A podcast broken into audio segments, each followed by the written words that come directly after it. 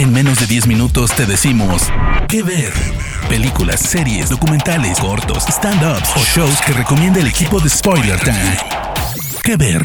Hola amigos de Spoiler Time, bienvenidos a un nuevo episodio de ¿Qué ver? Espero que estén disfrutando y tomando las recomendaciones que les hacemos mis compañeros y yo. Mi nombre es Fernando Castañeda y en esta ocasión les quiero hablar de vida. Sí, vida, así es su nombre. Esta es una serie de la cadena Stars, estrenada en 2018, la cual ya llegó a su final después de tres temporadas. Para aquellos que no la conocen o han oído hablar de ella pero no la han disfrutado, como lo era en mi caso, Vida es un dramedy que nos presenta a Emma y Lynn, dos hermanas mexicoamericanas del lado oeste de Los Ángeles, muy diferentes entre sí, que por circunstancias de la vida las ha distanciado de sí mismas y de su madre. Ellas vuelven a su barrio después de recibir la noticia que su mamá murió, pero el volver significará un reencuentro entre ellas y su pasado, al cual habían dejado tiempo atrás pensando que jamás, jamás iban a volver. El regreso la sorprende a cada una de formas muy extrañas, como si ellas hubiesen avanzado en la vida, pero ese lugar que dejaron sigue totalmente igual. Y no hablo solo de manera física, sino también de las personas y prejuicios que hay alrededor de estas dos whiteinas, que es el término que usan para referirse a ellas por ser mujeres de origen latino con un estereotipo blanco. Con la muerte de su madre, también enfrentarán la etapa final de ella, una que no conocían, descubriendo secretos inimaginables, siendo uno de ellos, y que queda claro desde el primer episodio, es el matrimonio de su madre con Edwina, mejor conocida como Eddie. Así es, una pareja del mismo sexo con la que tendrán que mediar para ponerle fin a todos los pendientes que dejó su madre, un edificio hipotecado con muchos departamentos que están en renta y un bar heredado por su abuelo que está lleno de deudas. Mientras descubren quién era ella, enfrentarán su pasado. Por un lado tenemos a Emma, la hija mayor, quien tiene un carácter duro y una vida hecha en Chicago trabajando para un gran corporativo. Ella es la que más siente desprecio por su madre, a quien muchas veces prefiere llamar Vidalia, el nombre de pila, pero en el fondo esconde sus debilidades detrás de una coraza que parece irrompible. Del otro lado conocemos a Lynn, la menor y con una vida sin rumbo. Es una mujer hermosa que vive en San Francisco con su novio, presume de ser vegana, aunque en realidad rompe esa característica con facilidad. En su regreso se da cuenta que está más perdida de lo pensado, además de que la vida que tenía es insostenible para su bolsillo. Su reencuentro con Johnny, su viejo amor, la hará revivir la pasión por la cual estaba tan enganchada a él, pero a la vez le traerá problemas con la nueva pareja de él, quien por cierto está embarazada.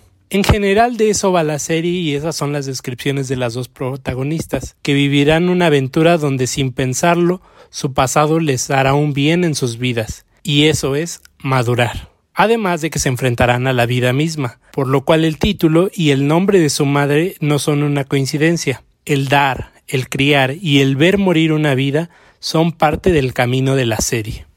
¿Qué ver?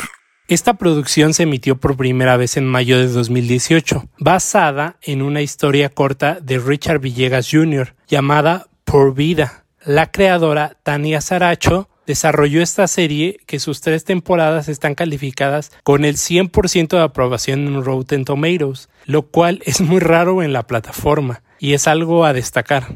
Saracho, al igual que las protagonistas, es considerada mexicoamericana. Aunque nació en Sinaloa, después del divorcio de sus padres, vivió en Texas junto a su madre. Gran parte de su carrera se desarrolló en el teatro, pero tiene experiencia previa en televisión en series como How to Get Away with Murder y Looking de HBO. Sus protagonistas son Michelle Prada, quien interpreta a Emma, y muchos la reconocerán por su papel de Hermosa Lodge en Riverdale. Y la regiomontana Melissa Barrera interpreta a Lynn, reconocida por ser parte del elenco del Club de Cuervos, la película Dos veces tú y próximamente estará en la adaptación cinematográfica del musical In the Heights, creado por Lin Manuel Miranda. Y bueno, para aquellos que vieron la serie de Ana de la Reguera reconocerán a Carlos Miranda en el papel de Johnny. ¿Qué ver? Aunque tal vez podrían pensar que es una telenovela con valores de producción estadounidenses, les aseguro que va más allá de eso y es un drama con mucho corazón. Parte de la identidad de la serie se la debemos al mexicano Alonso Ruiz Palacios, director de Güeros y de Museo, quien dirige el primer episodio y muestra esta bicultura que hay en Los Ángeles con la gente de origen mexicano y cómo viven entre sí con un spanglish y con tacos de carnitas con salsa valentina. Muy raro, pero bueno, existe.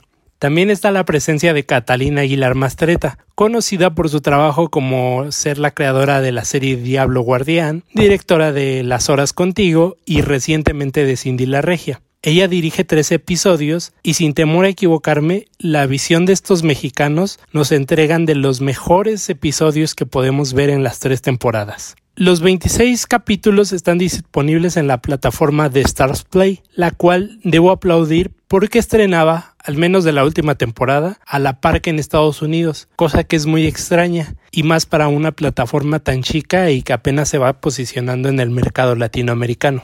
Espero les haya gustado mi recomendación y podamos charlar de vida y de cualquier otra serie en arroba fercasant, tanto en Twitter como en Instagram. Me despido, mi nombre es Fernando Castañeda y nos escuchamos hasta la próxima.